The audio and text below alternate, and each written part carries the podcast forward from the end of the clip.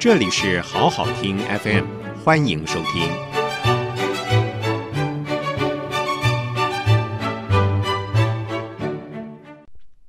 好好听 FM 的朋友，大家好，我是平秀玲。今日评评理继续来评苏家天下垮一半。民进党的清廉勤政爱乡土成了最大的讽刺哦。那今天蔡英文总统呢开了记者会哦，破天荒的针对苏家全、苏震清等贪腐事件说了重话。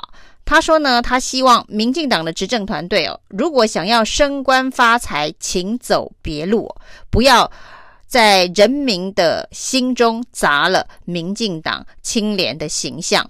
那这当然是在昨天，总统府秘书长苏家全丢出震撼弹、闪电请辞之后呢，蔡总统的严正的宣誓啊。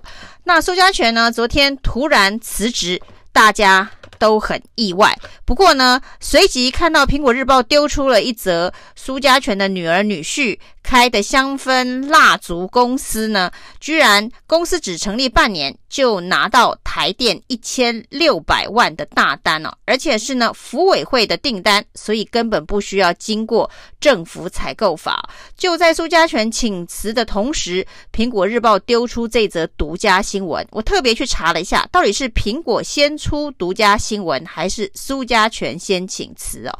事实上呢，两件事情的时差只有半个。小时哦，一般认为哦，苹果日报如果有一个重大的独家新闻哦，是不会选在星期天的下午把它在网络上面释出的，它一定会留到星期一做报纸的头版头条，这是比较符合独家新闻的效益，能够扩散的效益哦。那没想到他居然是在苏家全请辞的半小时之后就把这个新闻给抛出来了。这一种可能性是，苹果日报呢已经准备好这一条独家新闻，要在苏正清因为收贿弊案被声押停的这段期间哦，再丢出跟苏家班不利的相关的新闻。然后呢，他在做这一条苏家全的女儿。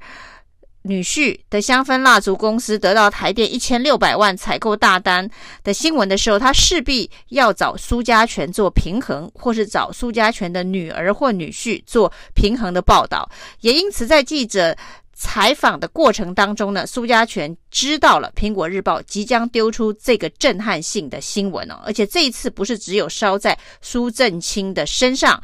也不是烧在之前外甥张仲杰的身上，而是烧在自己的女儿女婿的身上。事实上，立在立法院里头，大家都知道，在苏家全女儿成立这个香氛香烛公司的时候呢，包括了立法院的民进党党团采购了很多这款蜡烛哦，作为送礼馈赠哦。那包括了当时苏家全是立法院的院长，那立法院的公关预算当中也有一大笔钱呢，是去采购了。这个蜡烛作为这个送礼之用，那苏家人这么不避嫌的，苏家全当院长，立法院的公关预算去买女儿公司的蜡烛，立法院民进党团也去买了女儿的蜡烛，甚至连国营事业台电都买了一千六百万的蜡烛。那这件事情呢，恐怕就不能说。跟苏家全一点关系都没有，因此呢，在这个新闻即将曝光之前，苏家全提早半小时抢先请辞啊，到底是不是有直接的关联？那当然呢，我们看到现在包括了三位立委，一位党主席，仍然在羁押的过程当中哦。原本三天两夜的地检署的。羁押禁见庭，大家觉得时间已经够长了，至少要有个结果。没想到呢，三天两夜的行程现在又延长为四天三夜哦。台北地方法院说，八月四号应该会正式的裁定哦。不过呢，这三位立委，一位党主席，到底是押还是不押哦？现在各方已经都开始在下注了，到底这个法官敢不敢押？那第一位。通过考法官试炼的是无党籍的立委赵正宇哦，他是一百万元交保。那不过呢，赵正宇的主任却被收押禁见了。大家觉得很奇怪哦，为什么老板可以交保，主任却收押禁见哦？一种说法当然是哦，这个赵正宇的主任收贿的照片直接被拍到，这是有一个直接的证据哦。但是赵正宇是在家里头被搜出了九百多万的这一个汇款，那为什么赵正宇不用收押？法官居然说，既然已经押了主任啊，那主任所说的事情呢，有很多跟这个行贿者的说法都不拢。那主任已经。收押了，那也就立委没办法跟主任再串供了。而呢，这个立委呢，目前看起来没有逃亡之余，原因是这名立委赵正宇呢，他都跟家人同住，那也没有逃亡的动机哦。不过这个推论，我觉得也是蛮牵强的。为什么跟家人同住就没有逃亡的动机哦？那主任收押了就不能够串供，但是呢，他在外头不是比主任更有办法去灭证吗？那这到底法官是如何思考？不知道。那至少第一个立委是被一百万交保，接下来大家要看接下来的三个立委，一个前党主席哦，法官到底敢不敢要？那今天非常重大的讯息是，一向不沾锅的蔡英文总统是亲上火线啊。那亲上火线呢，除了昨天火速准辞苏家全的辞职之外呢，今天也火速宣布了新的总统府秘书长，他又用了李大为哦。那很多民进党的人同温层都崩溃哦，为什么又找回了老蓝男李大为？显然蔡英文。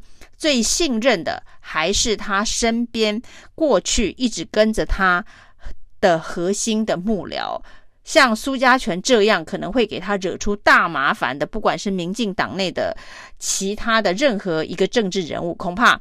蔡英文都没办法那么信任哦。本来大家以为说苏家全辞职之后呢，以蔡英文的个性哦，蔡英文的个性是比较谨慎一点，不会立刻就宣布新的接任人选，而是让会让立百代副秘书长刘建兴继续带哦。之前刘建兴也曾经以副秘书长代理秘书长非常非常长的一段时间哦，一直到蔡英文找到他能够信任的秘书长为止。那结果呢？这一次居然不到二十四小时。就找到了新的秘书长，不过这也不困难，因为李大为本来就是蔡英文信任的人，只是蔡英文的这一次的这个决定，恐怕又要让很多民进党的人失望了。那蔡英文呢，在这个记者会上面说了重话哦，就是想要升官发财，请走别路哦，不要破坏民进党在人民心中的信任哦。那这个当然呢。对比他在党代会上面说，现在大家都在看着民进党是不是会有一个贪腐的剧本这件事情哦，民进党绝对不能够落实。大家正在看着民进党是不是会走上贪腐之路。他讲全代会讲完呐，没多久的时间。立刻就验证了，真的有这么一套剧本，而且里头呢，真的有很多的人物担纲演出哦。特别是他自己身边的秘书长苏家全的家族，苏家全的女儿，今天最新的讯息，苏家全的外甥唐荣钢铁公司的总经理，他也带了太太、大儿子、小儿子，都包了唐荣的相关的业务。那当然，这次这个最严重的。苏家全的侄子苏正清哦，在整个搜狗的这个收贿疑云当中呢，检察官的指控苏正清是收最多的，收了将近两千万。那现在呢，苏正清当然变成是跟李恒龙之间的借贷关系啊。但是呢，因为他说了借贷关系，大家去查了他的立法院财产申报，发现哦，他从二零一六年政党轮替之后，民进党重新上台。他个人的存款突然暴增了七千多万啊，在二零一六年之前呢，他的存款大概都是两位数，结果呢，二零一六年到二零二零年呢，整个存款居然暴增了七千多万了，所以今天就有人戏称啊，这是代表说，民进党上台之后，苏正清的生意做得越来越大，他的业绩也越来越好，才会有突然暴增了七千多万了，那。我们可以看到，就在苏家全请辞，苏正清可能会被收押，民进党正在进行紧急的危机处理哦。一方面先拆了苏家这个易燃物哦，不要让它再继续往上烧到蔡英文哦。那这因为这个羁押庭的时间非常的长哦，民进党的廉政会呢也全员待命哦。昨天八点钟就已经集合了，大家随时等待苏正清最新的消息。只要苏正清被羁押，就立刻停权了。没想到苏震清还没被羁押，苏家权就先请辞了。但是今天呢，有党政高层哦，却放出了消息哦，血滴子可以说是满天飞哦。这个党政高层放出的讯息是说，民进党要爆的地雷还很多，不是只有苏家权这一家人而已哦，不是全家苏，还有，而且呢，暗示非常明显，矛头指向屏东的另外一个苏家哦。那这当中包括几个重要的线索。跟这个屏东的另外一个苏家很接近哦，包括呢，未来可能要报的案子哦，是有秃鹰保家集团。那这个保家集团呢，跟党政高层的交情非常好。那另外还有跟党政交高层交情非常好的媒体集团的交易案，恐怕还牵涉到回扣将近二十亿哦。还有这个大同的股权的争霸战当中，保家再度的提到保家跟党政。高层交情非常的好。另外呢，选举期间呢帮推投石反攻的这些选举顾问公司，还有远航掏空案哦。远航掏空案当然呢，里头被起诉的这一个第一金的董事长廖灿仓是一个关键人物哦。那他为什么会当上第一金的董事长？那当然是行政院长苏贞昌在前一波八大公股行库人事大搬风的时候连夜。发布人事令啊，还惊动总统府高层啊。虽然暂缓，最后还是发布了。那廖灿昌接了第一金控的董事长，这个人这个位置呢极具争议哦。因为之前廖灿昌是因为庆富案的时候下台的。那他在庆富案的时候，和库的董事长下台之后去了哪里？就去了保家，去了保家担任保家的顾问。然后呢，苏贞昌又把他找回来担任第一金控的董事长，这中间的时间其实并没有相隔太久，所以当时呢，时代力量的黄国昌在立法院多次质询这件事情。那现在远航弊案呢，检察官又起诉了廖灿昌哦，那整个故事连接起来。这整起事件哦，不管是收贿，或者是之前所丢出来跟苏正清相关不利的资料，甚至是这一次跟苏家全女儿不利的资料，是不是民进党内斗的一部分呢？那这一个戏码，血滴子满天飞，你有弊案，我也有弊案的这个相互毁灭的攻击哦，其实对人民来讲啊，是。